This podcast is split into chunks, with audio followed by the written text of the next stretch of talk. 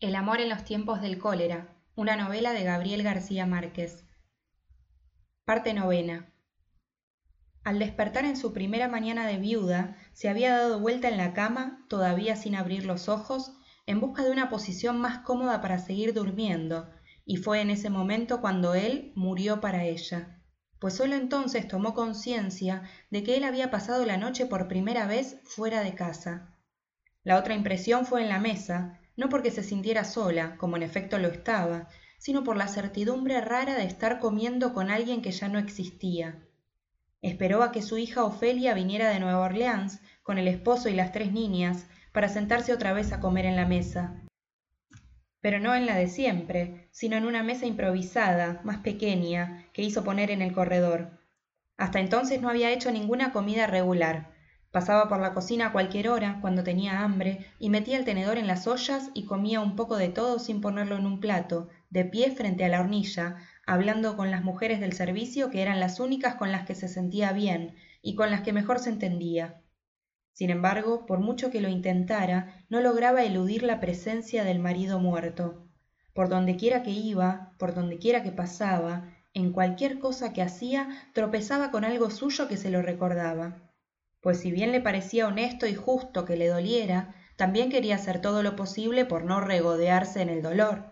Así que se impuso la determinación drástica de desterrar de la casa todo cuanto le recordara al marido muerto, como lo único que se le ocurría para seguir viviendo sin él. Fue una ceremonia de exterminio. El hijo aceptó llevarse la biblioteca para que ella pusiera en la oficina el costurero que nunca tuvo de casada. Por su parte, la hija se llevaría algunos muebles y numerosos objetos que le parecían muy apropiados para las subastas de antigüedades de Nueva Orleans. Todo esto fue un alivio para Fermina Daza, aunque no le hizo ninguna gracia comprobar que las cosas compradas por ella en su viaje de bodas eran ya reliquias de anticuarios.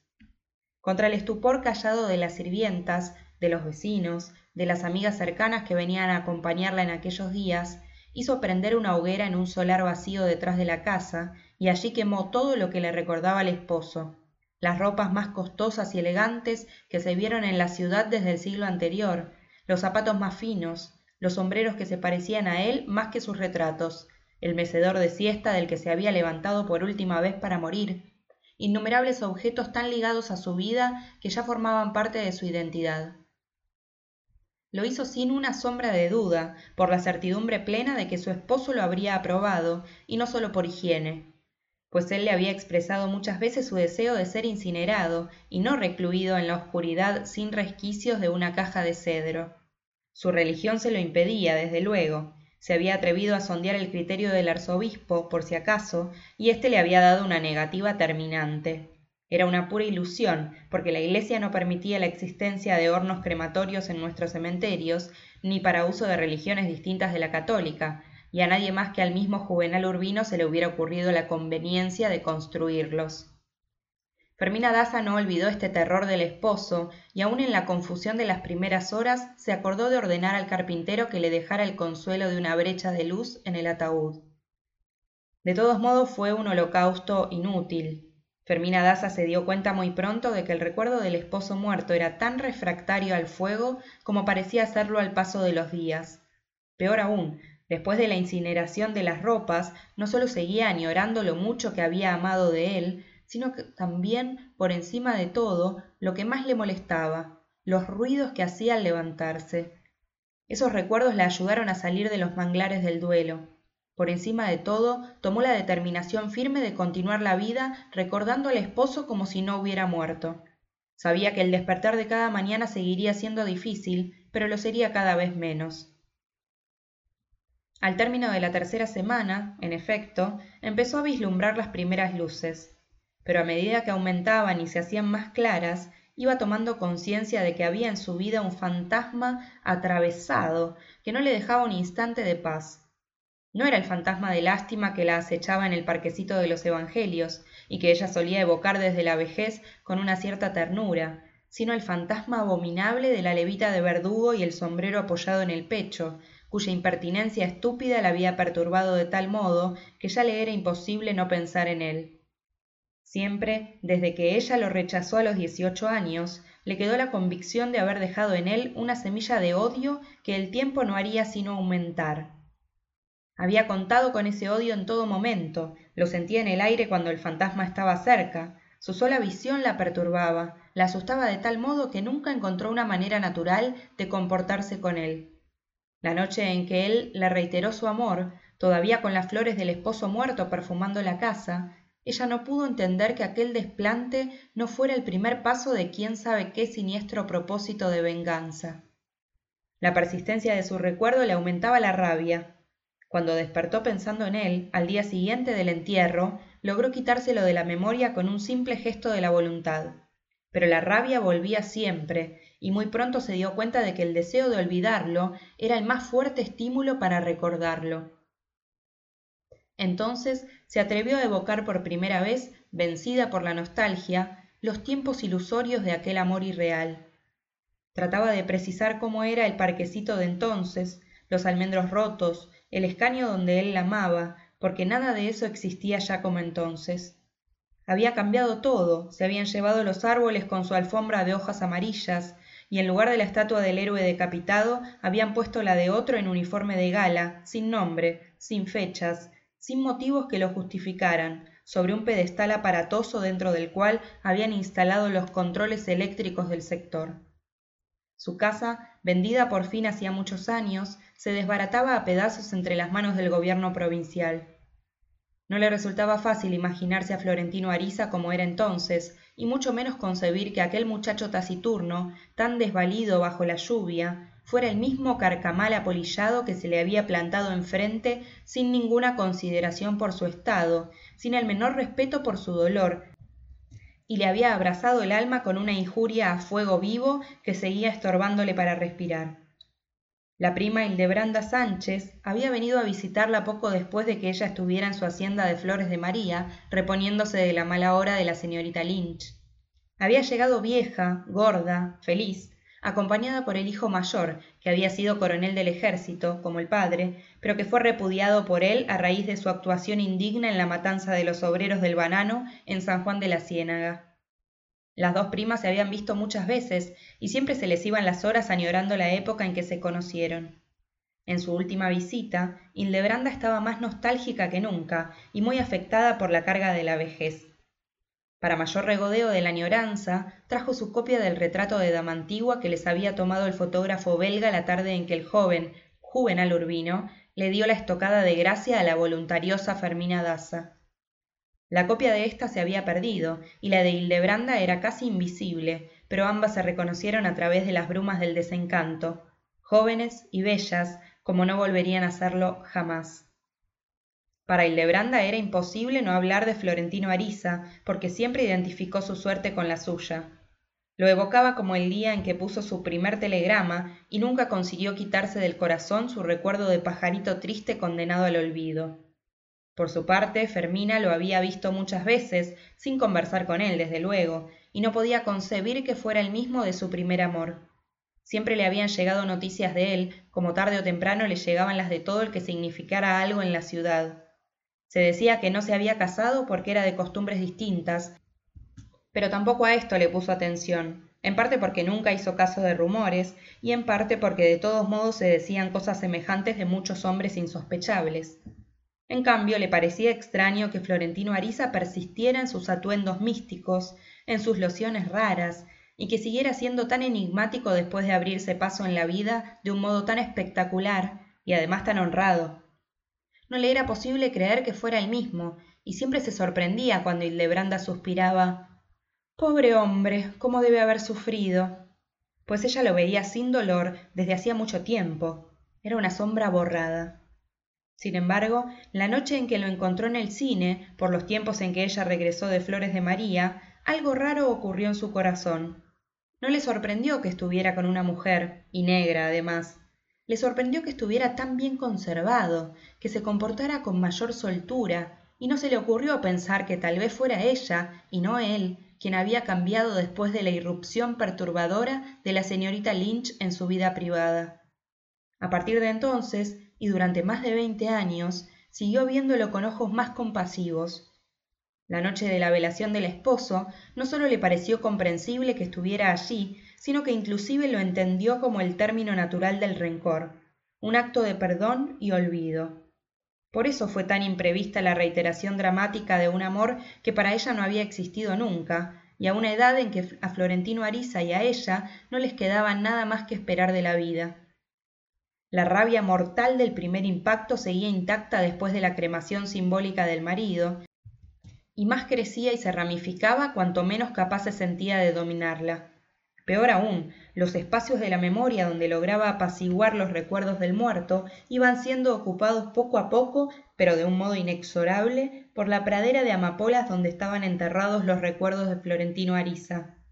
Así, pensaba en él sin quererlo, y cuanto más pensaba en él, más rabia le daba.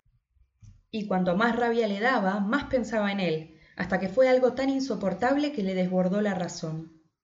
Entonces se sentó en el escritorio del marido muerto y le escribió a Florentino Ariza una carta de tres pliegos irracionales, tan cargados de injurias y de provocaciones infames, que le dejaron el alivio de haber cometido a conciencia el acto más indigno de su larga vida. También para Florentino Ariza aquellas tres semanas habían sido de agonía.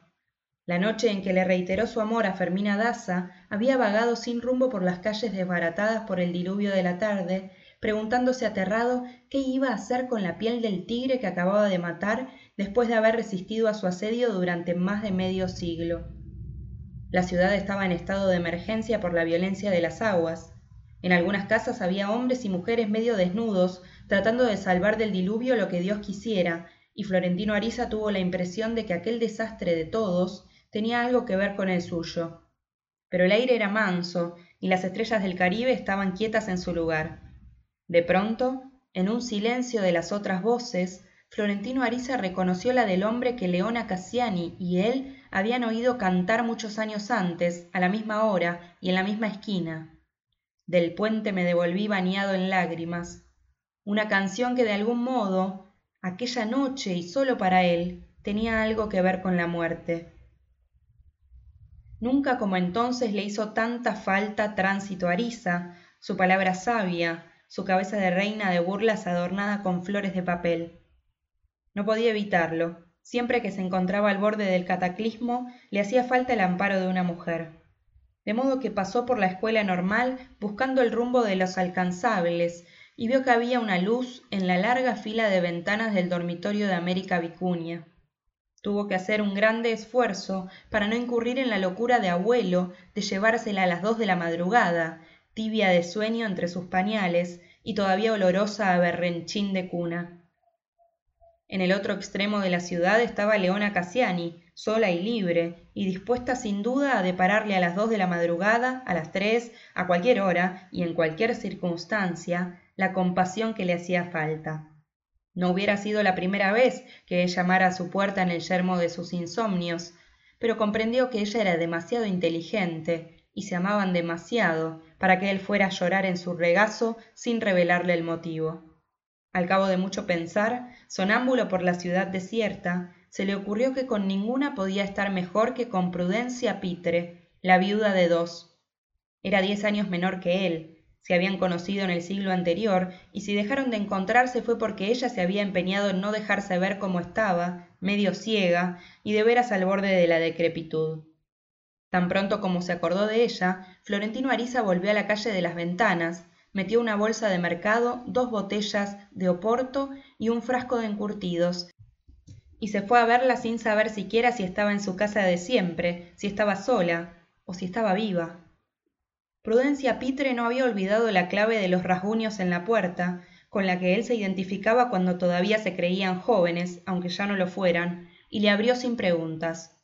La calle estaba a oscuras y él era apenas visible con el vestido de paño negro, el sombrero duro y el paraguas de murciélago colgado del brazo, y ella no tenía ojos para verlo como no fuera a plena luz, pero lo reconoció por el destello del farol en la montura metálica de los espejuelos.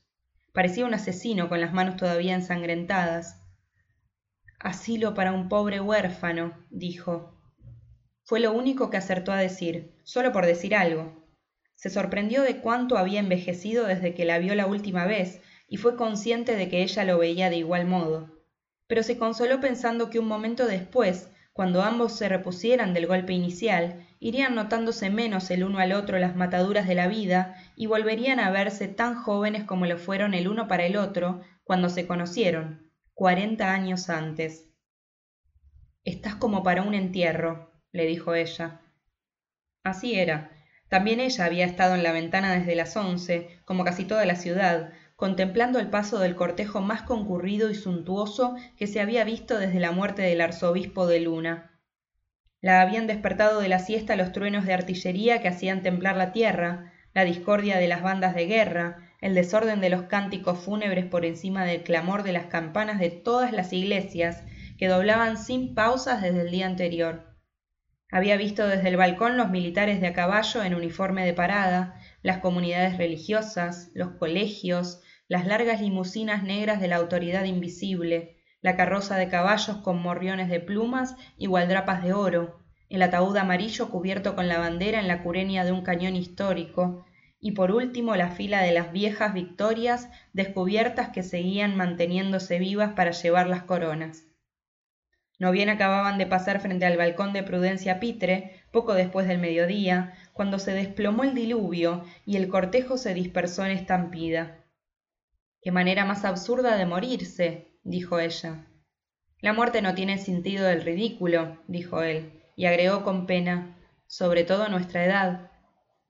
Estaban sentados en la terraza frente al mar abierto viendo la luna con un halo que ocupaba la mitad del cielo viendo las luces de colores de los barcos en el horizonte gozando de la brisa tibia y perfumada después de la tormenta.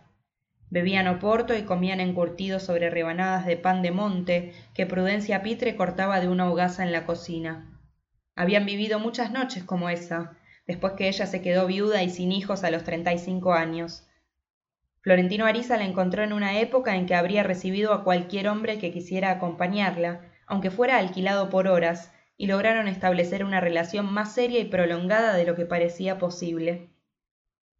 Aunque nunca lo insinuó siquiera ella le habría vendido el alma al diablo por casarse con él en segundas nupcias sabía que no era fácil someterse a su mezquindad a sus necedades de viejo prematuro a su orden maniático a su ansiedad de pedirlo todo sin dar nada de nada. Pero a cambio de eso no había un hombre que se dejara acompañar mejor que él porque no podía haber otro en el mundo tan necesitado de amor. Pero tampoco había otro tan resbaladizo de modo que el amor no pasó de donde siempre llegaba con él hasta donde no interfiriera su determinación de conservarse libre para fermina daza sin embargo se prolongó por muchos años aun después que él arregló las cosas para que prudencia pitre volviera a casarse con un agente de comercio que venía por tres meses y andaba de viaje otros tres y con él tuvo una hija y cuatro hijos uno de los cuales según ella juraba era de florentino ariza.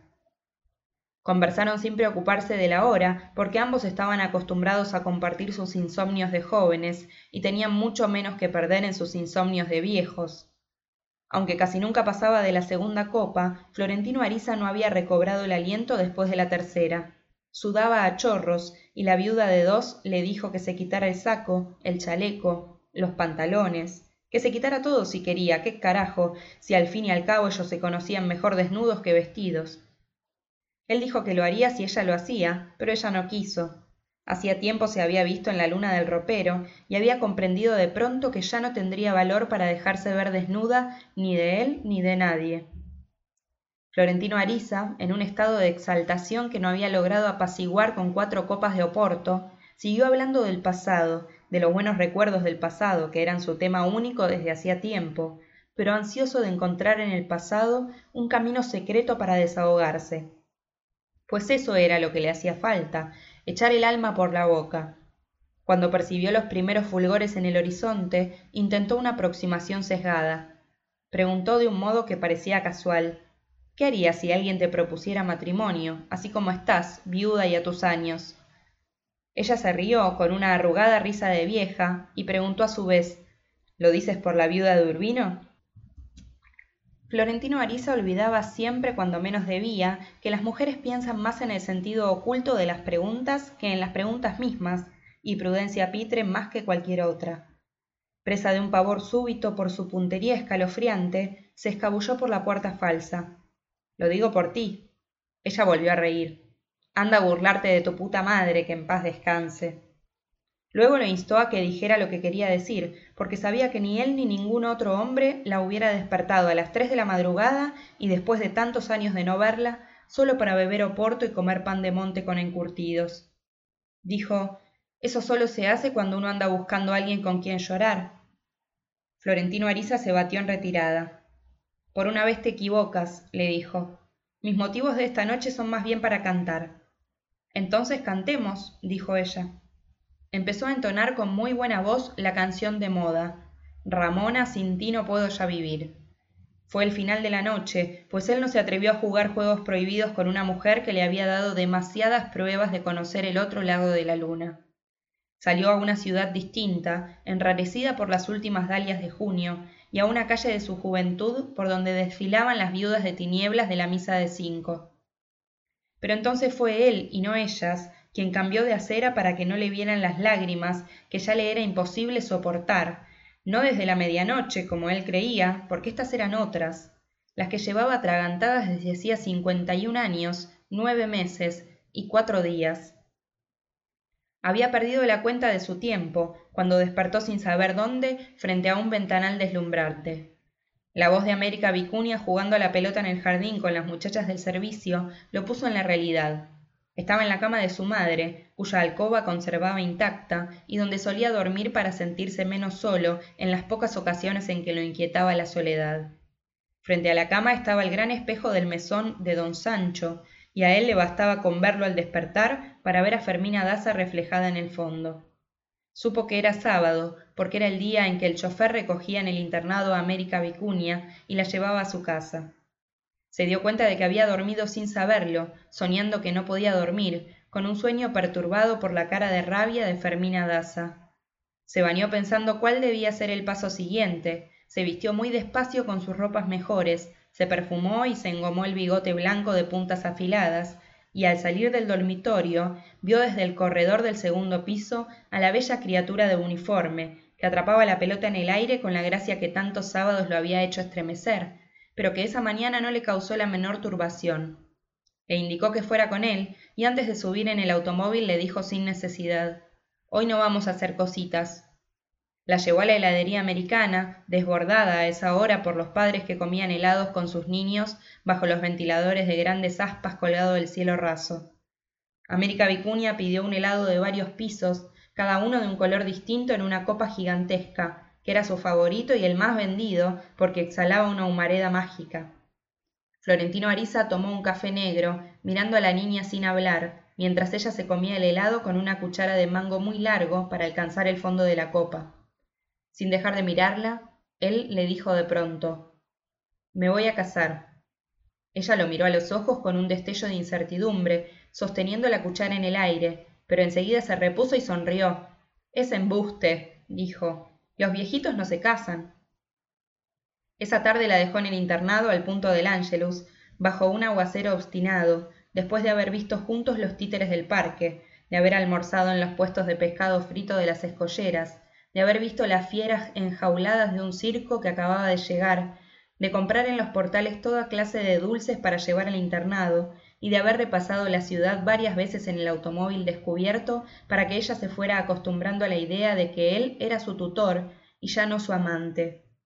El domingo le mandó el automóvil por si quería pasear con sus amigas pero no la quiso ver porque desde la semana anterior había tomado conciencia plena de la edad de ambos. Esa noche tomó la determinación de escribirle a fermina daza una carta de disculpas aunque sólo fuera para no capitular pero la dejó para el día siguiente. El lunes al cabo de tres semanas exactas de pasión entró en su casa ensopado de lluvia y encontró la carta de ella. Eran las ocho de la noche. Las dos muchachas del servicio estaban acostadas y habían dejado en el pasillo la única luz permanente que le permitía a florentino ariza llegar hasta el dormitorio.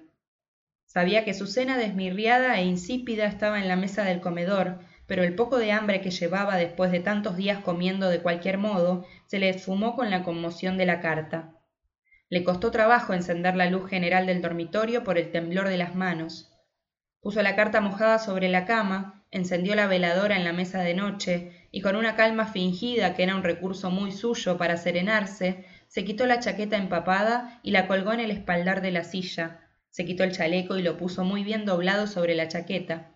Se quitó la cinta de seda negra y el cuello de celuloide, que había ya pasado de moda en el mundo. Se desabotonó la camisa hasta la cintura y se soltó la correa para respirar mejor, y por último se quitó el sombrero y lo puso a secar junto a la ventana. De pronto se estremeció porque no supo dónde estaba la carta, y era tal su nerviosismo que se sorprendió al encontrarla, pues no recordaba haberla puesto sobre la cama. Antes de abrirla, secó el sobre con el pañuelo, cuidando de no correr la tinta con que estaba escrito su nombre, y mientras lo hacía cayó en la cuenta de que aquel secreto no estaba ya compartido entre dos, sino entre tres, por lo menos, pues a quienquiera que la hubiera llevado debió llamarle la atención que la viuda de Urbino le escribiera a alguien de fuera de su mundo, apenas tres semanas después de muerto el esposo, con tanta premura que no mandó la carta por correo, y con tanto sigilo que ordenó no entregarla en mano, sino deslizarla por debajo de la puerta como un billete anónimo. No tuvo que romper el sobre, pues la goma se había disuelto con el agua, pero la carta estaba seca.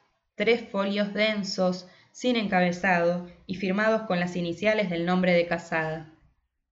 La leyó una vez a toda prisa sentado en la cama, más intrigado por el tono que por el contenido, y antes de pasar al segundo folio ya sabía que era justo la carta de improperios que esperaba recibir. La puso abierta bajo el resplandor de la veladora, se quitó los zapatos y las medias mojadas, apagó junto a la puerta la luz general y al final se puso la bigotera de gamuza y se acostó sin quitarse el pantalón y la camisa. Con la cabeza en dos almohadones grandes que le servían de espaldar para leer. Así repasó la carta, esta vez letra por letra, escudriñando cada letra para que ninguna de sus intenciones ocultas se le quedara sin desentrañar, y la leyó después cuatro veces más, hasta que estuvo tan saturado que las palabras escritas empezaron a perder su sentido. Por último la guardó sin el sobre en la gaveta de la mesa de noche, se acostó boca arriba con las manos entrelazadas en la nuca, y permaneció durante cuatro horas con la vista inmóvil en el espacio del espejo donde había estado ella, sin parpadear, respirando apenas, más muerto que un muerto. A la medianoche en punto fue a la cocina, preparó y llevó al cuarto un termo de café espeso como el petróleo crudo, echó la dentadura postiza en el vaso de agua boricada que siempre encontraba listo para eso en la mesa de noche, volvió a acostarse en la misma posición de mármol yacente con variaciones instantáneas cada cierto tiempo para tomar un sorbo de café, hasta que la camarera entró a las seis con otro termo lleno. A esa hora Florentino Ariza sabía cuál iba a ser cada uno de sus pasos siguientes. En realidad no le dolieron los insultos, ni se preocupó por aclarar las imputaciones injustas, que podían haber sido peores conociendo el carácter de Fermina Daza y la gravedad del motivo. Lo único que le interesó fue que la carta por sí misma le daba la oportunidad y le reconocía el derecho de contestarla. Más aún, se lo exigía. Así que la vida estaba ahora en el límite a donde él quiso llevarla. Todo lo demás dependía de él, y tenía la convicción cierta de que su infierno privado, de más de medio siglo, le deparaba todavía muchas pruebas mortales que él estaba dispuesto a afrontar con más ardor y más dolor y más amor que todas las anteriores, porque serían las últimas. Cinco días después de recibir la carta de Fermina Daza, cuando llegó a sus oficinas, se sintió flotando en el vacío abrupto e inusual de las máquinas de escribir, cuyo ruido de lluvia había terminado por notarse menos que su silencio. Era una pausa. Cuando el ruido empezó de nuevo, Florentino Ariza se asomó en el despacho de Leona Cassiani y la contempló sentada frente a su máquina personal, que obedecía a la yema de sus dedos como un instrumento humano. Ella se supo observada y miró hacia la puerta con su terrible sonrisa solar, pero no dejó de escribir hasta el final del párrafo. Dime una cosa, Leona de mi alma, le preguntó Florentino Ariza. ¿Cómo te sentirías si recibieras una carta de amor escrita en este trasto? El gesto de ella, que ya no se sorprendía de nada, fue de sorpresa legítima. Hombre, exclamó, fíjate que nunca se me había ocurrido. Por lo mismo no tenía otra respuesta. Tampoco Florentino Ariza lo había pensado hasta entonces, y decidió correr el riesgo a fondo. Se llevó a su casa una de las máquinas de la oficina en medio de las burlas cordiales de los subalternos. Loro viejo no aprende a hablar, Leona Cassiani, entusiasta de cualquier novedad, se ofreció para darle lecciones de mecanografía a domicilio, pero él estaba contra los aprendizajes metódicos desde que Lotario Tubut quiso enseñarlo a tocar el violín por notas, con la amenaza de que iba a necesitar por lo menos un año para empezar, cinco para ser aceptable en una orquesta profesional y toda la vida de seis horas diarias para tocarlo bien. Sin embargo, él consiguió que su madre le comprara un violín de ciego y con las cinco reglas básicas que le dio Lotario Tugut se atrevió a tocarlo antes de un año en el coro de la catedral y a mandarle serenatas a Fermina Daza desde el cementerio de los pobres, según la dirección de los vientos. Si esto había sido a los veinte años con algo tan difícil como el violín, no veía por qué no podía hacerlo también a los setenta y seis con un instrumento de un solo dedo como la máquina de escribir. Así fue. Necesitó tres días para aprender la posición de las letras en el teclado, otros seis para aprender a pensar al mismo tiempo que escribía, y otros tres para terminar la primera carta sin errores, después de romper media resma de papel. Le puso un encabezado solemne, Señora, y la firmó con la inicial de su nombre, como solía hacerlo en las esquelas perfumadas de su juventud. La mandó por correo, en un sobre con viñetas de luto como era de rigor en una carta para una viuda reciente, y sin el nombre del remitente al dorso. Era una carta de seis pliegos que no tenía nada que ver con ninguna otra que hubiera escrito alguna vez. No tenía ni el tono, ni el estilo, ni el soplo retórico de los primeros años del amor, y su argumento era tan racional y bien medido que el perfume de una gardenia hubiera sido un exabrupto. En cierto modo, fue la aproximación más acertada de las cartas mercantiles que nunca pudo hacer. Años después, una carta personal escrita con medios mecánicos iba a considerarse casi ofensiva, pero todavía entonces la máquina de escribir era un animal de oficina, sin una ética propia, cuya domesticación para usos privados no estaba prevista en los manuales de urbanidad. Parecía más bien de un modernismo audaz, y así debió entenderlo Fermina Daza, pues en la segunda carta que escribió a Florentino Ariza, después de recibir más de cuarenta suyas, empezaba excusándose de los escollos de su letra por no disponer de medios de escritura más avanzados que la pluma de acero. Florentino Ariza no se refirió siquiera a la carta tremenda que ella le había mandado, sino que intentó desde el principio un método distinto de seducción, sin ninguna referencia a los amores del pasado ni al pasado simple, borrón y cuenta nueva. Era más bien una extensa meditación sobre la vida, con base en sus ideas y experiencias de las relaciones entre hombre y mujer, que alguna vez había pensado escribir como complemento del secretario de los enamorados. Solo que entonces la envolvió en un estilo patriarcal, de memorias de viejo, para que no se le notara demasiado que en realidad era un documento de amor. Antes escribió muchos borradores al modo antiguo, que más tardaban en ser leídos con cabeza fría que arrojados en la candela. Sabía que cualquier descuido convencional, la menor ligereza nostálgica, podía remover en su corazón los resabios del pasado, y aunque tenía previsto que ella le devolviera cien cartas antes de atreverse a abrir la primera, prefería que no ocurriera ni una vez. Así que planteó hasta el último detalle como una guerra final. Todo tenía que ser diferente para suscitar nuevas curiosidades, nuevas intrigas, nuevas esperanzas, en una mujer que ya había vivido a plenitud una vida completa. Tenía que ser una ilusión desatinada, capaz de darle el coraje que haría falta para tirar a la basura los prejuicios de una clase que no había sido la suya original, pero que había terminado por serlo más que de otra cualquiera.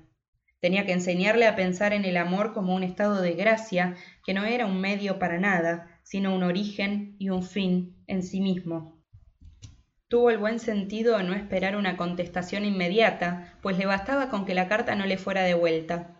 No lo fue, como no lo fue ninguna de las siguientes, y a medida que pasaban los días se aceleraba su ansiedad, pues cuantos más días pasaran sin devoluciones, más aumentaba la esperanza de una respuesta. La frecuencia de sus cartas empezó condicionada por la habilidad de sus dedos, primero una por semana, después dos, y por fin una diaria, se alegró del progreso del correo desde sus tiempos de abanderado, pues no hubiera corrido el riesgo de dejarse ver a diario en la agencia postal poniendo una carta para una misma persona, ni de enviarla con alguien que pudiera contarlo. En cambio, era muy fácil mandar un empleado a comprar las estampillas para todo un mes y después deslizar la carta en uno de los tres buzones repartidos en la ciudad vieja. Muy pronto incorporó aquel rito a su rutina, Aprovechaba los insomnios para escribir y al día siguiente, de paso para la oficina, le pedía al chofer que parara un minuto frente a un buzón de esquina y él mismo se bajaba a echar la carta. Nunca permitió que el chofer lo hiciera por él, como lo pretendió una mañana de lluvia, y a veces tomaba la precaución de no llevar una, sino varias cartas al mismo tiempo, para que pareciera más natural.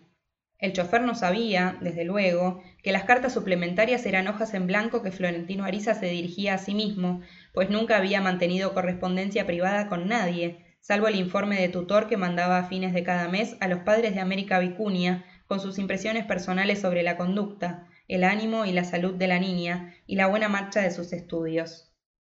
Empezó a numerar las cartas a partir del primer mes y a encabezarlas con un resumen de las anteriores como los folletines en serie de los periódicos, por temor de que Fermina Daza no cayera en la cuenta de que tenían una cierta continuidad.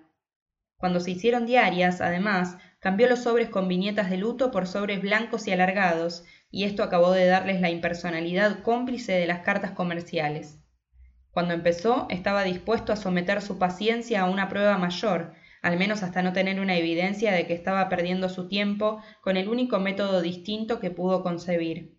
Esperó, en efecto, sin los quebrantos de toda índole que le causaban las esperas de la juventud, sino con la tosudez de un anciano de cemento, sin nada más en qué pensar, sin nada más que hacer en una compañía fluvial que para entonces navegaba sola, con vientos propicios, y además convencido de que estaría vivo y en perfecto dominio de sus facultades de hombre el día de mañana, de más tarde o de siempre en que Fermina Daza se convenciera al fin de que sus ansias de viuda solitaria no tenían más remedio que bajar para él sus puentes levadizos. Mientras tanto, continuó su vida regular. Previendo una respuesta favorable, inició una segunda renovación de la casa para que fuera digna de quien habría podido considerarse su dueña y señora desde que fue comprada.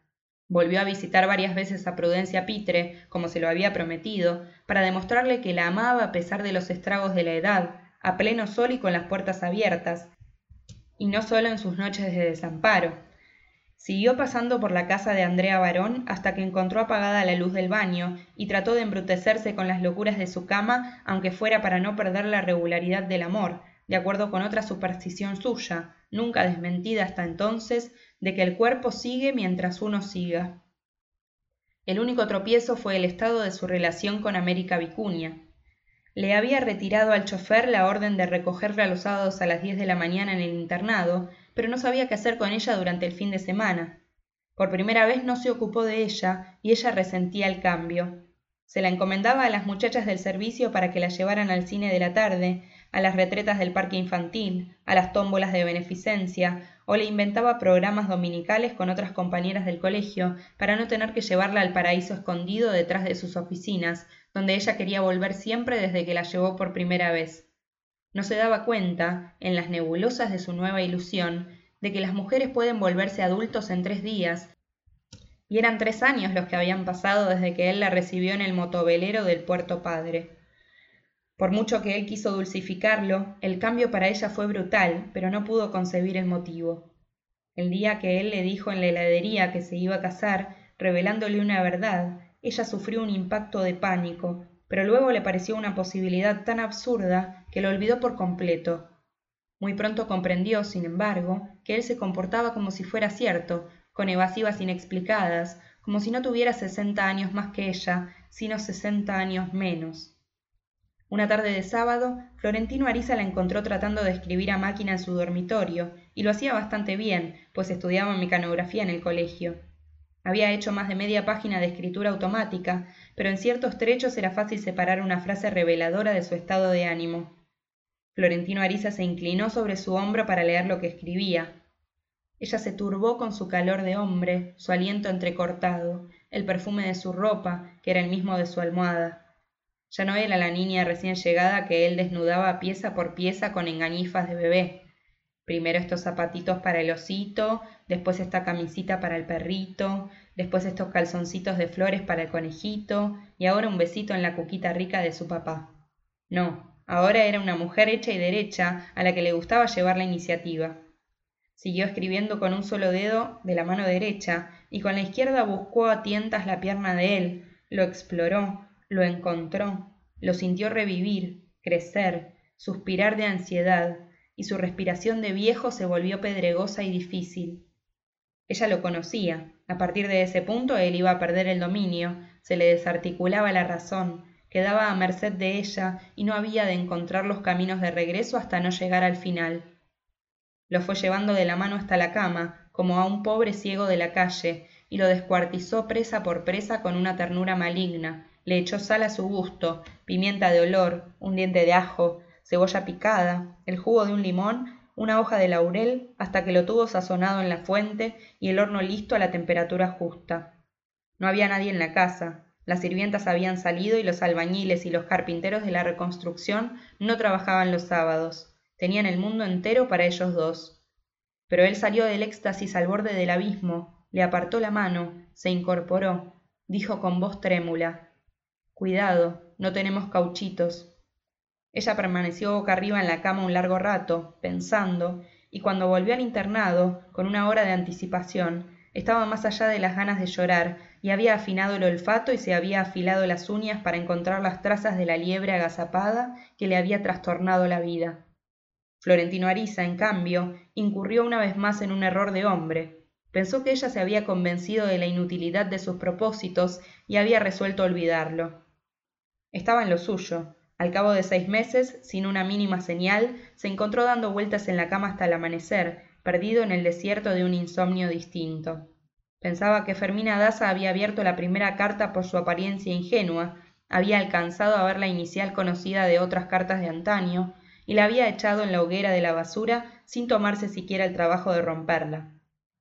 Le habría bastado con ver el sobre de las siguientes para hacer lo mismo sin abrirlas, y así hasta el fin de los tiempos, mientras él llegaba al término de sus meditaciones escritas.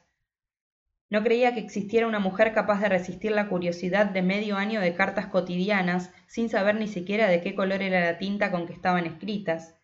Pero si una existía, solo podía ser ella. Florentino Ariza sentía que el tiempo de la vejez no era un torrente horizontal, sino una cisterna desfondada por donde se desaguaba su memoria.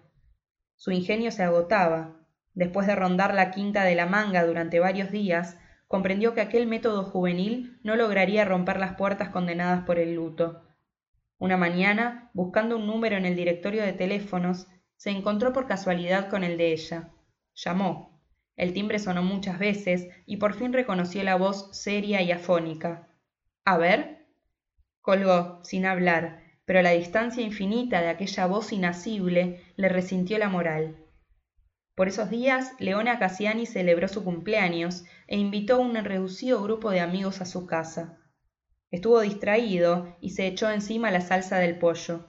Ella le limpió la solapa mojando la punta de la servilleta en el vaso de agua y después se la puso de babero para impedir un accidente mayor. Quedó como un bebé viejo. Notó que varias veces durante la comida se quitó los lentes para secarlos con el pañuelo, porque los ojos le lloraban. A la hora del café se durmió con la taza en la mano y ella trató de quitársela sin despertarlo, pero él reaccionó avergonzado. Solo estaba reposando la vista. Leona Cassiani se acostó sorprendida de cuánto había empezado a notársele la vejez. En el primer aniversario de la muerte de Juvenal Urbino, la familia envió esquelas de invitación a una misa conmemorativa en la catedral. Para entonces, Florentino Ariza había mandado la carta número 132 sin haber recibido de vuelta ninguna señal, y esto lo impulsó a la decisión audaz de asistir a la misa aunque no estuviera invitado. Fue un acontecimiento social más fastuoso que conmovedor. Los escaños de las primeras filas, reservados con carácter vitalicio y hereditario, tenían en el espaldar una placa de cobre con el nombre del dueño. Florentino Ariza llegó entre los primeros invitados para sentarse en un sitio por donde Fermina Daza no pudiera pasar sin verlo. Pensó que los mejores serían los de la nave central a continuación de los escaños reservados, pero era tanta la concurrencia que tampoco allí encontró un lugar libre, y tuvo que sentarse en la nave de los parientes pobres. Desde allí vio entrar a Fermina Daza del brazo de su hijo, vestida de terciopelo negro hasta los puños, sin ningún aderezo, con una botonadura continua desde el cuello hasta la punta de los pies, como una sotana de obispo, y una chalina de encaje castellano en vez del sombrero con velillo de las otras viudas, y aun de muchas señoras ansiosas de serlo. El rostro descubierto tenía un resplandor de alabastro, los ojos lanceolados vivían con vida propia bajo las enormes arañas de la nave central, y caminaba tan derecha, tan altiva, tan dueña de sí, que no parecía mayor que el hijo. Florentino Ariza, de pie, apoyó la punta de los dedos en el respaldo del escaño hasta que pasó de largo el vaído, porque sintió que él y ella no estaban a siete pasos de distancia, sino en dos días diferentes. Fermina Daza soportó la ceremonia en el escaño familiar frente al altar mayor, de pie casi todo el tiempo, con la misma prestancia que aunque asistía a la ópera. Pero al final rompió las normas de la liturgia y no permaneció en su lugar para recibir la renovación de las condolencias, de acuerdo con los usos vigentes, sino que se abrió paso para darle las gracias a cada uno de los invitados, un gesto renovador que iba muy de acuerdo con su modo de ser. Saludando a unos y a otros, llegó hasta los escaños de los parientes pobres, y por último miró en torno suyo para asegurarse de que no le faltaba saludar a nadie conocido. Florentino Ariza sintió entonces que un viento sobrenatural lo sacó de su centro. Ella lo había visto. Fermina Daza, en efecto, se apartó de sus acompañantes con la soltura con que hacía todo en sociedad, le tendió la mano y le dijo con una sonrisa muy dulce Gracias por haber venido. Pues no solo había recibido las cartas, sino que las había leído con un grande interés y había encontrado en ellas serios motivos de reflexión para seguir viviendo. Estaba en la mesa, desayunando con su hija, cuando recibió la primera. La abrió por la curiosidad de que estuviera escrita máquina, y un rubor súbito le abrazó el rostro al reconocer la inicial de la firma. Pero lo asimiló en instante y se guardó la carta en el bolsillo del delantal. Dijo, es un pésame del gobierno. La hija se sorprendió. Ya han llegado todos. Ella no se inmutó. Este es otro. Su propósito era quemar la carta más tarde, lejos de las preguntas de la hija, pero no pudo resistir la tentación de echarle antes una ojeada. Esperaba una réplica merecida a su carta de injurias, que había empezado a pesarle en el momento mismo en que la mandó, pero desde el encabezado señorial y los propósitos del primer párrafo, comprendió que algo había cambiado en el mundo.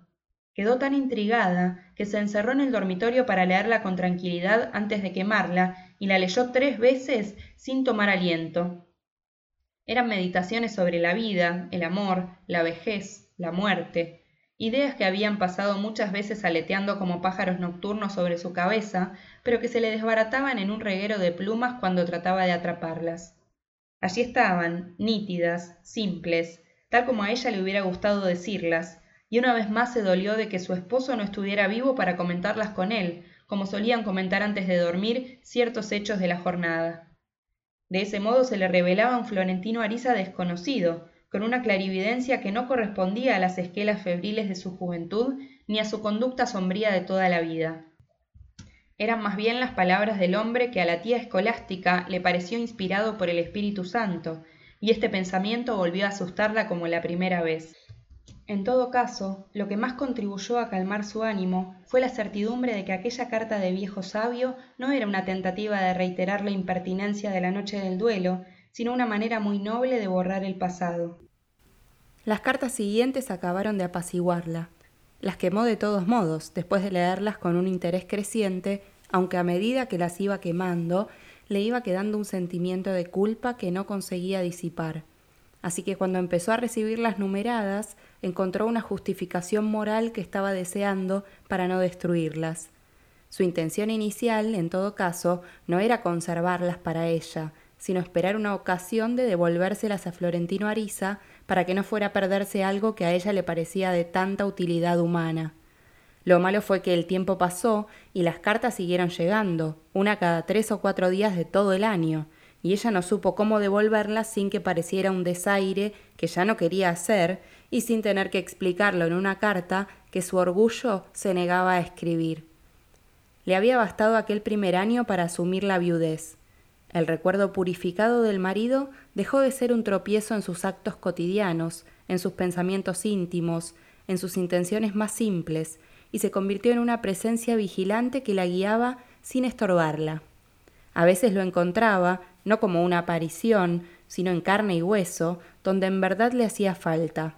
La alentaba la certidumbre de que él estaba allí, todavía vivo pero sin sus caprichos de hombre, sin sus exigencias patriarcales, sin la necesidad agotadora de que ella lo amara con el mismo ritual de besos inoportunos y palabras tiernas con que él la amaba. Pues entonces lo entendía mejor que cuando estaba vivo, entendió la ansiedad de su amor, la urgencia de encontrar en ella la seguridad que parecía ser el soporte de su vida pública y que en realidad no tuvo nunca. Un día, en el colmo de la desesperación, ella le había gritado ¿No te das cuenta de lo infeliz que soy? Él se quitó los lentes con un gesto muy suyo, sin alterarse, la inundó con las aguas diáfanas de sus ojos pueriles y en una sola frase le echó encima todo el peso de su sapiencia insoportable. Recuerda siempre que lo más importante de un buen matrimonio no es la felicidad, sino la estabilidad. Desde sus primeras soledades de viuda, ella entendió que aquella frase no escondía la amenaza mezquina que le había atribuido en su tiempo, sino la piedra lunar que les había proporcionado a ambos tantas horas felices. En los tantos viajes por el mundo, Fermina Daza compraba todo lo que le llamaba la atención por su novedad. Las deseaba por un impulso primario que su esposo se complacía en racionalizar, y eran cosas bellas y útiles mientras estaban en su medio de origen, en las vitrinas de Roma, de París, de Londres, o en las de aquel Nueva York trepidante del Charleston donde empezaban a crecer los rascacielos, pero no soportaban la prueba de los valses de Strauss con chicharrones y las batallas de flores a 40 grados a la sombra. Así que regresaba con media docena de baúles verticales, enormes, de metal charolado con cerraduras y esquinas de cobre como féretros de fantasía, dueña y señora de las últimas maravillas del mundo, que sin embargo no valían su precio en oro, sino en el instante fugaz en que alguien de su mundo local las veía por una vez. Pues para eso habían sido compradas, para que los otros las vieran una vez.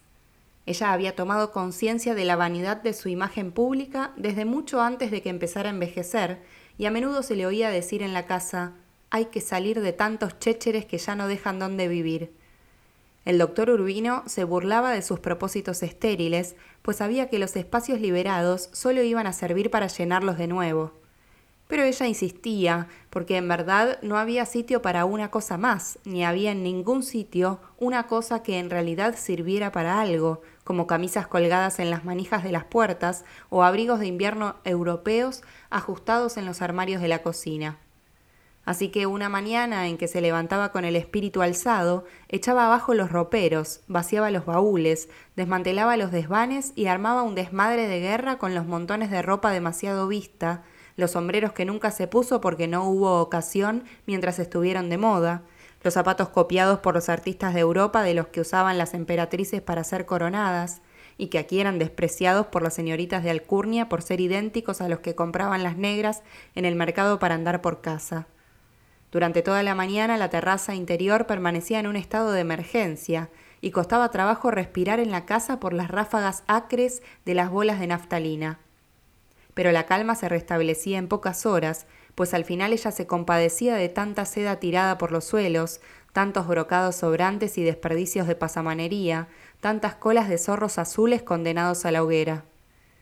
Esto es pecado quemarlo, decía, con tanta gente que no tiene ni qué comer. Así que la quemazón se aplazaba, se aplazó siempre, y las cosas no hacían sino cambiar de lugar, de sus sitios de privilegio a las antiguas caballerizas transformadas en depósito de saldos, mientras los espacios liberados, tal como él lo decía, empezaban a llenarse de nuevo, a desbordarse de cosas que vivían un instante y se iban a morir en los roperos, hasta la siguiente quemazón. Ella decía, habría que inventar qué se hace con las cosas que no sirven para nada, pero que tampoco se pueden votar. Así era, la aterrorizaba la voracidad con que los objetos iban invadiendo los espacios de vivir, desplazando a los humanos, arrinconándolos, hasta que Fermina Daza los ponía donde no se vieran. Pues no era tan ordenada como se creía, sino que tenía un método propio y desesperado para parecerlo. Escondía el desorden. El día en que murió Juvenal Urbino tuvieron que desocupar la mitad del estudio y amontonar las cosas en los dormitorios para tener un espacio donde velarlo. El paso de la muerte por la casa dejó la solución. Una vez que quemó la ropa del marido, Fermina Daza se dio cuenta de que el pulso no le había temblado, y con el mismo impulso siguió prendiendo la hoguera cada cierto tiempo, echándolo todo, lo viejo y lo nuevo, sin pensar en la envidia de los ricos ni en la retaliación de los pobres que se morían de hambre. Por último, hizo cortar de raíz el palo de mango hasta que no quedó ningún vestigio de la desgracia y regaló el loro vivo al nuevo museo de la ciudad. Solo entonces respiró a su gusto en una casa como siempre la había soñado, amplia, fácil y suya. Ofelia, la hija, la acompañó tres meses y volvió a Nueva Orleans. El hijo traía a los suyos a almorzar en familia los domingos y cada vez que podía durante la semana. Las amigas más cercanas de Fermina Daza empezaron a visitarla una vez superada la crisis del duelo, jugaban a las barajas frente al patio pelado, ensayaban nuevas recetas de cocina, la ponían al día sobre la vida secreta del mundo insaciable que seguía existiendo sin ella. Una de las más asiduas fue Lucrecia del Real del Obispo, una aristócrata a la antigua con quien siempre mantuvo una buena amistad y que se acercó más a ella desde la muerte de Juvenal Urbino.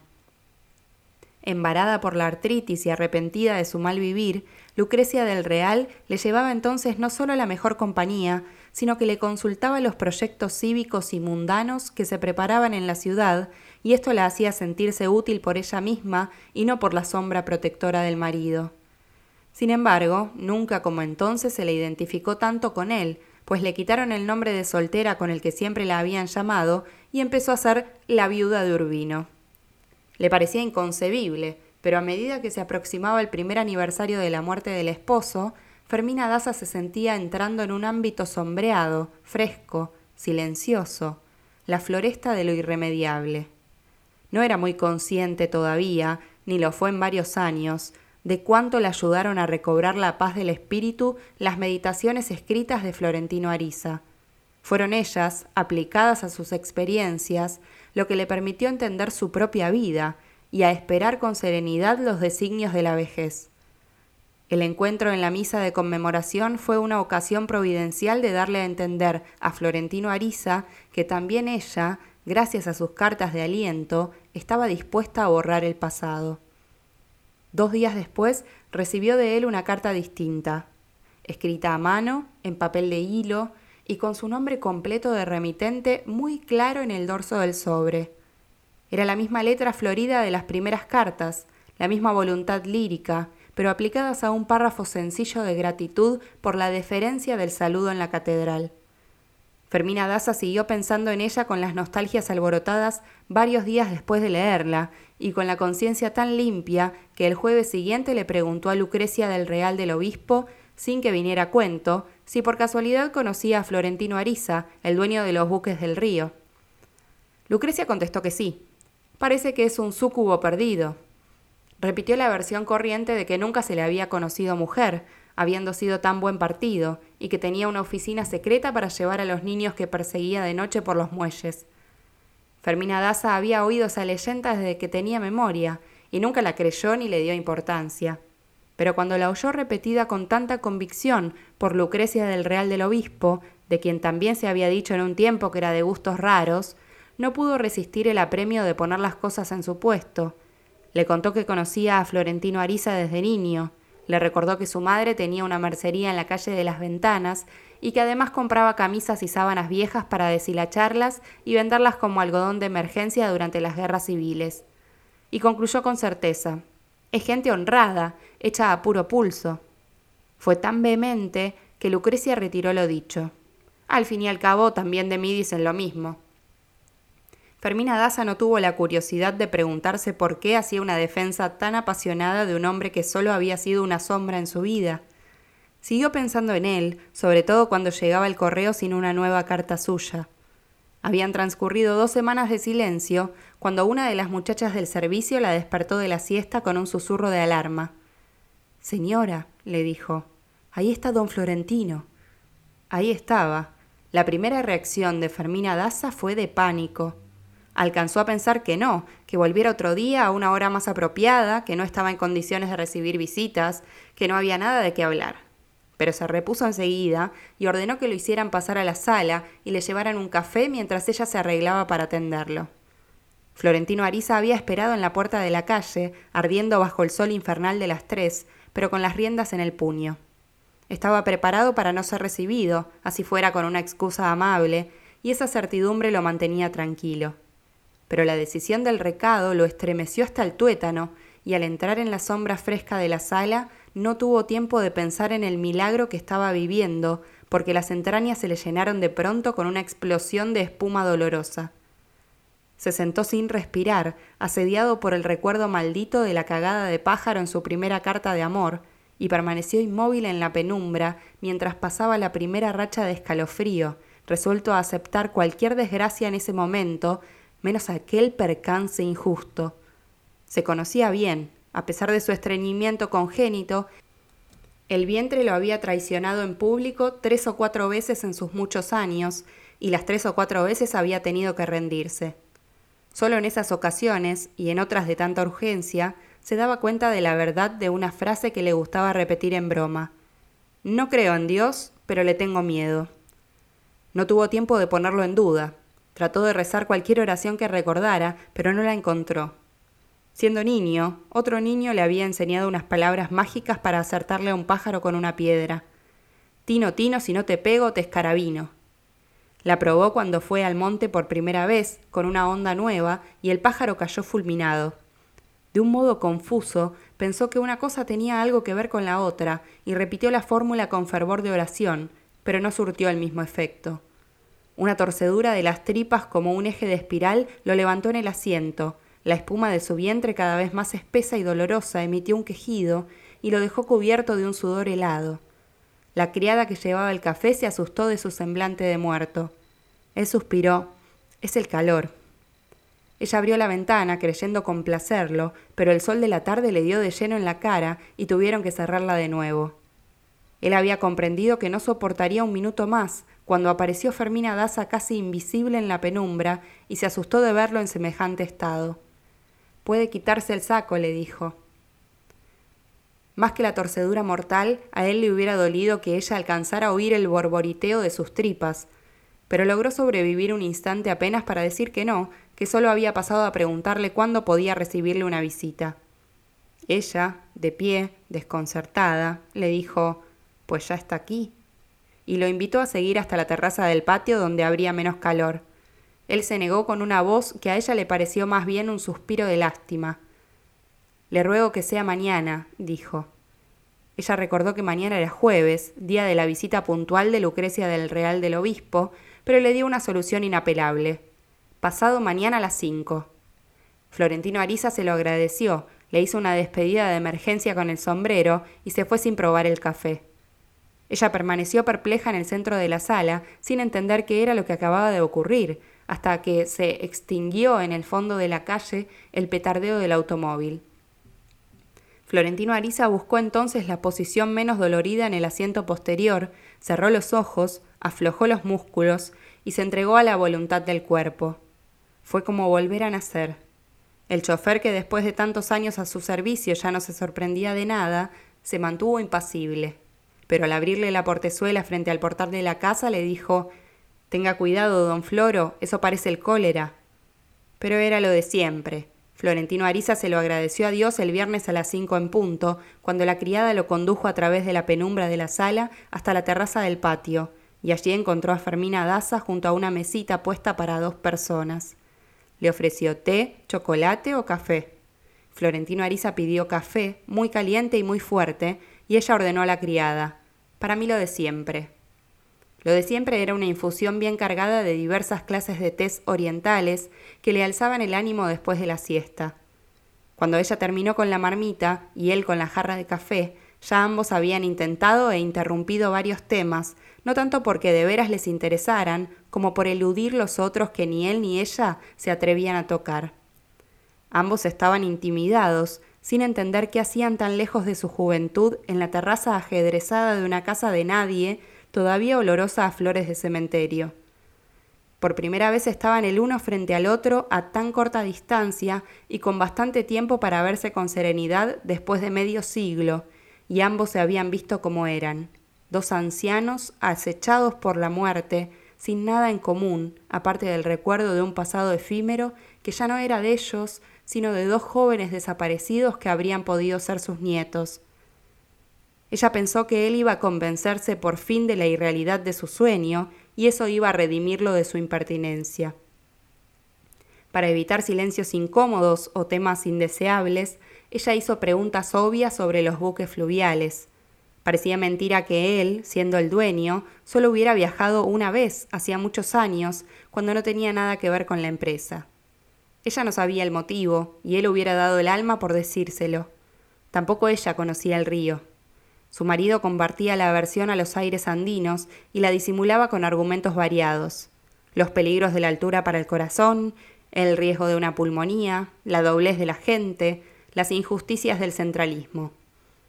Así que conocían medio mundo, pero no conocían su país. En la actualidad había un hidroavión Junkers que iba de pueblo en pueblo por la cuenca de la Magdalena, como un saltamontes de aluminio con dos tripulantes, seis pasajeros y las sacas del correo. Florentino Ariza comentó, es como un cajón de muerto por el aire. Ella había estado en el primer viaje en globo y no había sufrido ningún sobresalto, pero apenas si podía creer que fuera la misma que se atrevió a semejante aventura. Dijo, es distinto, queriendo decir que era ella la que había cambiado, no los modos de viajar. A veces la sorprendía el ruido de los aviones. Los había visto pasar muy bajos, haciendo maniobras acrobáticas, en el centenario de la muerte del Libertador. Uno de ellos, negro como un gallinazo enorme, pasó rozando los techos de las casas de la manga, dejó un pedazo de ala en un árbol vecino y quedó colgado de los cables eléctricos. Pero ni aún así había asimilado Fermina Daza la existencia de los aviones. Ni siquiera había tenido la curiosidad de ir en los últimos años hasta la ensenada de Manzanillo, donde acuatizaban los hidroaviones después de que las lanchas del resguardo espantaban las canoas de pescadores y los botes de recreo, cada vez más numerosos. Así de vieja como estaba, la habían escogido para recibir con un ramo de rosas a Charles Lindbergh cuando vino en su vuelo de buena voluntad, y no entendió cómo podía elevarse un hombre tan grande, tan rubio, tan guapo, dentro de un aparato que parecía de hojalata arrugada, y que dos mecánicos empujaron por la cola para ayudarlo a subir. La idea de que unos aviones que no eran mucho más grandes pudieran llevar ocho personas no le cabía en la cabeza. En cambio, había oído decir que los buques fluviales eran una delicia porque no se balanceaban como los de mar, pero tenían otros peligros más graves, como los bancos de arena y los asaltos de bandoleros. Florentino Ariza le explicó que todo eso eran leyendas de otros tiempos. Los buques actuales tenían un salón de baile, camarotes tan amplios y lujosos como cuartos de hotel, con baño privado y ventiladores eléctricos, y desde la última guerra civil no había más asaltos armados. Le explicó además, con la satisfacción de un triunfo personal, que estos progresos se debían más que nada a la libertad de navegación propugnada por él, que había estimulado la competencia. En vez de una empresa única, como antes, había tres muy activas y prósperas. Sin embargo, el rápido progreso de la aviación era un peligro real para todos. Ella trató de consolarlo. Los buques existirían siempre, porque no eran muchos los locos dispuestos a meterse en un aparato que parecía ser contra natura. Por último, Florentino Ariza habló de los avances del correo, tanto en el transporte como en el reparto, tratando de que ella le hablara de sus cartas, pero no lo consiguió. Poco después, sin embargo, la ocasión llegó sola. Se habían alejado mucho del tema cuando una criada los interrumpió para entregarle a Fermina Daza una carta recibida en ese instante por el correo urbano especial, de creación reciente, que utilizaba el mismo sistema de reparto de los telegramas. Ella no pudo encontrar las gafas de leer, como le ocurría siempre. Florentino Ariza se mantuvo sereno. No será necesario, dijo. Esa carta es mía. Así era, la había escrito el día anterior, en un terrible estado de depresión por no haber podido superar la vergüenza de su primera visita frustrada. En ella se excusaba por la impertinencia de querer visitarla sin permiso previo y desistía del propósito de volver. La había echado en el buzón sin pensarlo dos veces y cuando reflexionó ya era demasiado tarde para recuperarla.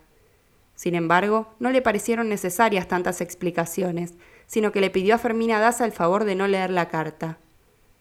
Claro, dijo ella, al fin y al cabo las cartas son del que las escribe, ¿no es cierto? Él dio un paso firme. Así es, dijo. Por eso es lo primero que se devuelve cuando hay una ruptura. Ella pasó por alto la intención y le devolvió la carta, diciendo Es una lástima que no pueda leerla, porque las otras me han servido mucho. Él respiró a fondo, sorprendido de que ella hubiera dicho de un modo tan espontáneo mucho más de lo que él esperaba, y le dijo No se imagina qué feliz me hace saberlo. Pero ella cambió el tema, y él nos consiguió que lo reanudara en el resto de la tarde. Se despidió pasadas las seis, cuando empezaron a encender las luces de la casa. Se sentía más seguro, pero sin demasiadas ilusiones, porque no olvidaba el carácter voluble y las reacciones imprevistas de Fermina Daza a los 20 años, y no tenía razones para pensar que hubiera cambiado. Por eso se atrevió a preguntarle con una humildad sincera si podía volver otro día, y la respuesta volvió a sorprenderlo. Vuelva cuando quiera, dijo ella. Casi siempre estoy sola. Cuatro días después, el martes, volvió sin anunciarse, y ella no esperó a que sirvieran el té para hablarle de cuánto le habían servido sus cartas. Él dijo que no eran cartas en un sentido estricto, sino hojas sueltas de un libro que le hubiera gustado escribir. También ella lo había entendido así, tanto que pensaba devolvérselas si él no lo tomaba como un desaire para que les diera un mejor destino. Siguió hablando del bien que le habían hecho en el duro trance que estaba viviendo y lo hacía con tanto entusiasmo, con tanta gratitud, tal vez con tanto afecto, que Florentino Ariza se atrevió a dar algo más que un paso en firme, un salto mortal. Antes nos tuteábamos, dijo. Era una palabra prohibida, antes. Ella sintió pasar el ángel quimérico del pasado y trató de eludirlo, pero él fue más a fondo. Quiero decir, en nuestras cartas de antes. Ella se disgustó y tuvo que hacer un esfuerzo serio para que no se le notara pero él se dio cuenta y comprendió que debía avanzar con más tacto, aunque el tropiezo le enseñó que ella seguía siendo tan arisca como cuando era joven, pero había aprendido a hacerlo con dulzura. Quiero decir, dijo él, que estas cartas son otra cosa muy distinta. Todo ha cambiado en el mundo, dijo ella. Yo no, dijo él. ¿Y usted? Ella se quedó con la segunda taza de té a mitad de camino y lo increpó con unos ojos que habían sobrevivido a la inclemencia. Ya da lo mismo, dijo. Acabo de cumplir setenta y dos años. Florentino Ariza recibió el golpe en el centro del corazón. Hubiera querido encontrar una réplica con la rapidez y el instinto de una saeta, pero lo venció el peso de la edad. Nunca se había sentido tan agotado con una conversación tan breve. Le dolía el corazón y cada golpe repercutía con una resonancia metálica en sus arterias. Se sintió viejo, triste, inútil, y con unos deseos de llorar tan urgentes que no pudo hablar más. Terminaron la segunda taza en un silencio surcado de presagios, y cuando ella volvió a hablar fue para pedirle a una criada que le llevara la carpeta de las cartas. Él estuvo a punto de pedirle que las guardara para ella, pues había dejado copias de papel carbón, pero pensó que esta precaución iba a parecer innoble. No había nada más que hablar. Antes de despedirse, él sugirió volver el otro martes a la misma hora. Ella se preguntó si debía ser tan condescendiente. No veo qué sentido tendrían tantas visitas, dijo. Yo no había pensado que tuvieran ninguno, dijo él de modo que volvió al martes a las cinco y luego todos los martes siguientes, sin la convención del anuncio, porque las visitas semanales se habían incorporado a la rutina de ambos al final del segundo mes. Florentino Ariza llevaba galletitas inglesas para el té, castañas confitadas, aceitunas griegas, pequeñas delicias de salón que encontraba en los transatlánticos. Un martes le llevó la copia del retrato de ella e Hildebranda, tomado por el fotógrafo belga hacía más de medio siglo, que él había comprado por 15 céntimos en un remate de tarjetas postales del portal de los escribanos. Fermina Daza no pudo entender cómo había llegado hasta allí, ni él pudo entenderlo sino como un milagro del amor. Una mañana, mientras cortaba rosas de su jardín, Florentino Ariza no pudo resistir la tentación de llevarle una en la próxima visita. Fue un problema difícil en el lenguaje de las flores por tratarse de una viuda reciente. Una rosa roja, símbolo de una pasión en llamas, podía ser ofensiva para su luto. Las rosas amarillas, que en otro lenguaje eran las flores de la buena suerte, eran una expresión de celos en el vocabulario común. Alguna vez le habían hablado de las rosas negras de Turquía, que tal vez fueran las más indicadas, pero no había podido conseguirlas para aclimatarlas en su patio. Después de mucho pensarlo, se arriesgó con una rosa blanca, que le gustaban menos que las otras, por insípidas y mudas. No decían nada. A última hora, por si Fermina Daza tenía la malicia de darles algún sentido, le quitó las espinas. Fue bien recibida, como un regalo sin intenciones ocultas, y así se enriqueció el ritual de los martes. Tanto que cuando él llegaba con la rosa blanca, ya estaba preparado el florero con agua en el centro de la mesita del té. Un martes cualquiera, al poner la rosa, él dijo de un modo que pareciera casual. En nuestros tiempos no se llevaban rosas, sino camelias. Es cierto, dijo ella, pero la intención era otra, y usted lo sabe. Así fue siempre. Él intentaba avanzar y ella le cerraba el paso. Pero en esta ocasión, a pesar de la respuesta puntual, Florentino Ariza se dio cuenta de que había dado en el blanco, porque ella tuvo que volver la cara para que no se le notara el rubor. Un rubor ardiente, juvenil, con vida propia, cuya impertinencia le revolvió el disgusto contra sí misma. Florentino Ariza tuvo buen cuidado de derivar hacia otros temas menos ásperos, pero su gentileza fue tan evidente que ella se supo descubierta y eso aumentó su rabia.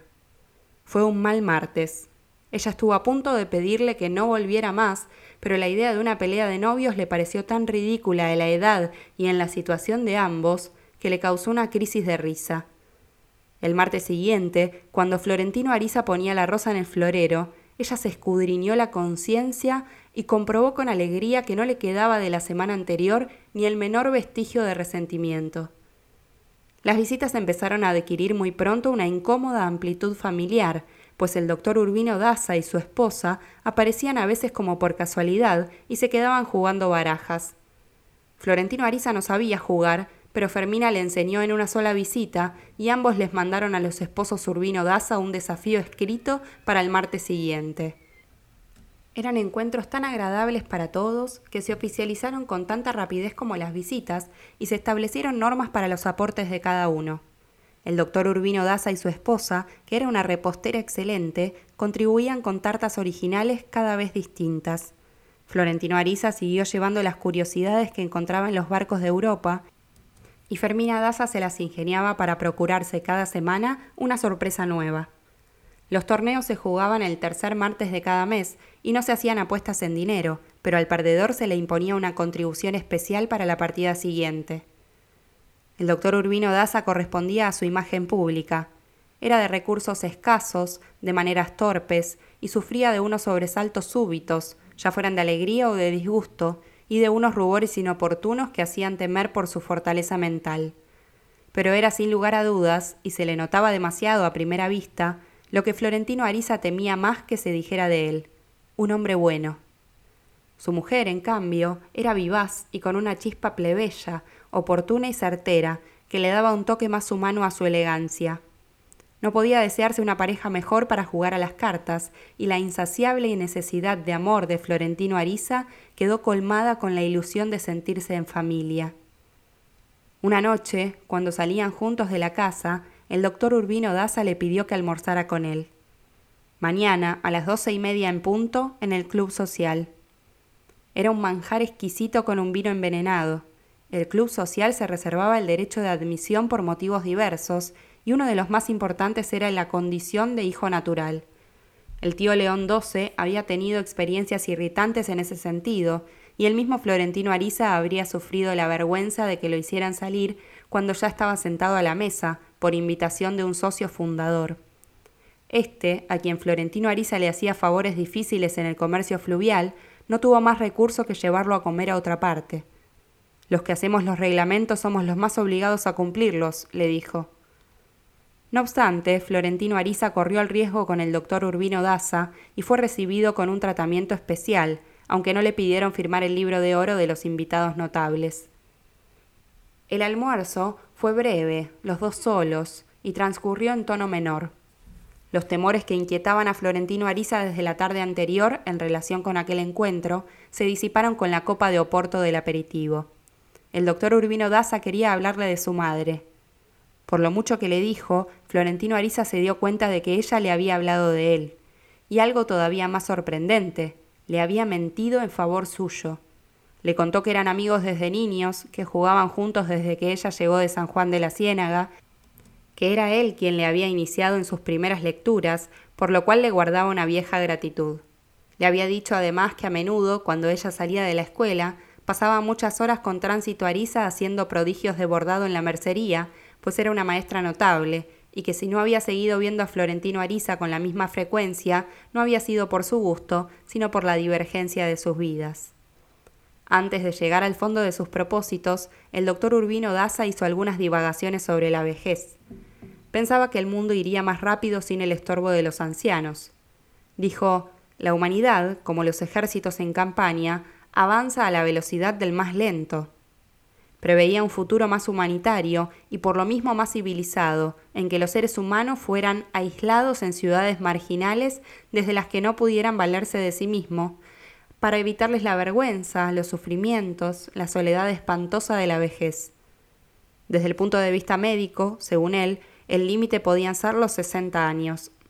Pero mientras se llegaba a ese grado de caridad, la única solución eran los asilos, donde los ancianos se consolaban los unos a los otros, se identificaban en sus gustos y sus aversiones, en sus resabios y sus tristezas, a salvo de las discordias naturales con las generaciones siguientes. Dijo, los viejos entre viejos son menos viejos. Pues bien, el doctor Urbino Daza quería agradecerle a Florentino Ariza la buena compañía que le daba a su madre en la soledad de la viudez, le suplicaba que siguiera haciéndolo para bien de ambos y comodidad de todos, y que tuviera paciencia con sus humores seniles. Florentino Ariza se sintió aliviado con la solución de la entrevista. Esté tranquilo, le dijo. Soy cuatro años mayor que ella, y no solo ahora, sino desde antes, mucho antes de que usted naciera. Luego se dio a la tentación de desahogarse con una puntada de ironía.